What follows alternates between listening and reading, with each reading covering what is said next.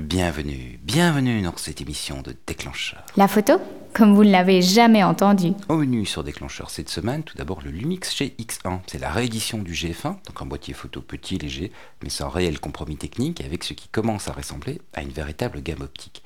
Et puis surtout, il est idéal pour la visée Live View. Alors je sais que les avis divergent à ce sujet, mais pour moi le Live View, c'est la plus belle avancée ergonomique de ces 20 dernières années en photo.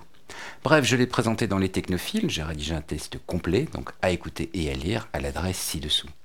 Et pour la dernière émission de 2011, ça devient une tradition, je vous propose de rencontrer le photographe de l'année, Frédéric Sautereau. Profitez de la trêve des confiseurs pour préparer votre dossier pour l'édition 2012 des photographies de l'année. Il faut rentrer le dossier avant le 15 janvier et ça se passe à l'adresse ci-dessous. Voulez-vous maîtriser votre boîtier, être fier de vos photos, trouver de nouvelles idées, gagner du temps? Si vous répondez oui à au moins une de ces questions, alors téléchargez Déclencheur Gold. Vous allez réussir facilement et développer vos talents de photographe sur www.déclencheur.com, l'iTunes Store ou Amazon MP3. Mon fixeur haïtien sur place donc m'avait dit qu'il connaissait un quartier en fait de maisons.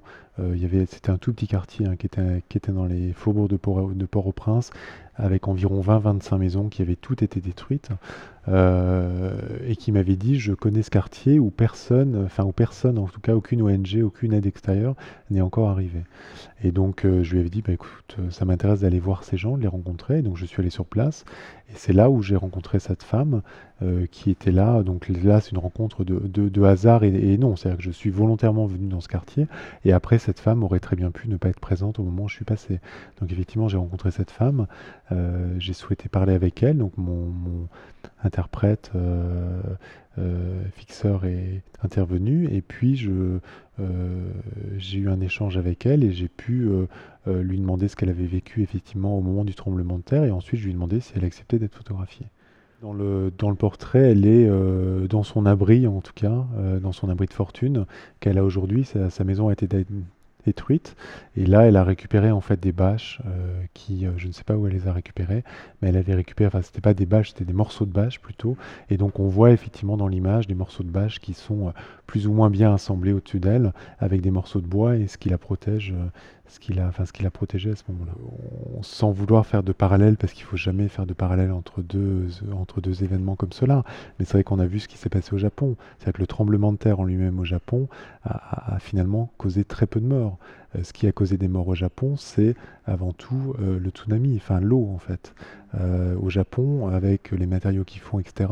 Donc l'envie aussi de partir sur un événement comme Haïti, c'est aussi de dire, enfin c'est aussi de, travailler sur quelque chose où, on sait que le nombre de morts, c'est le tremblement de terre, mais c'est aussi le sous-développement, et c'est avant tout le sous-développement. et d'ailleurs, j'ai entendu des choses, alors je, change un petit peu de sujet, mais c'est que j'ai entendu un débat qui s'est initié récemment sur le Japon où on a dit euh, regardez sur Haïti, on a montré les morts, euh, il n'y avait aucune retenue dans la monstration des morts, alors que sur le Japon, on n'a vu aucun corps.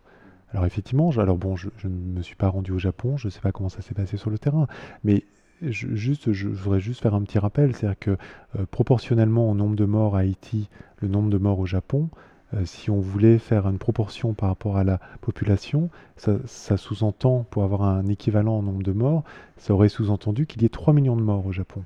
Mais quand je suis dans un endroit et où le corps humain n'est plus considéré comme un corps humain, euh, mais comme un, juste un, objet, parce que malheureusement le nombre de corps fait que les gens qui sont là et qui ont à traiter le problème n'ont pas le choix, c'est-à-dire qu'ils sont obligés de balancer les corps, de les, de les faire pousser par des tractopelles. Je pense que c'est inévitable à un moment donné de les montrer. Tu pars sur le terrain avec un boîtier, un objectif?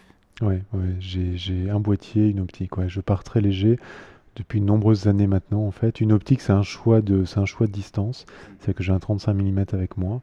Ah oui, en plus. Euh, voilà, c'est que j'ai toujours considéré que c'était au, Enfin, je ne dis pas qu'il y a une manière de, faire, hein. c'est en tout cas la mienne.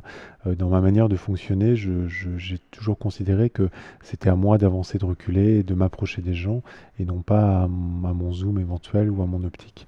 Alors, il m'arrive de rater des images, hein, évidemment, parce qu'il y a des fois on ne peut pas toujours s'approcher, ou il se passe des fois quelque chose un petit peu loin qui pourrait être intéressante et euh, bah, je ne l'ai pas parce que j'étais loin, mais euh, à partir du moment où c'est rentré dans une démarche et que c'est assumé et que c'est voulu, bon bah je voilà, c'est un choix.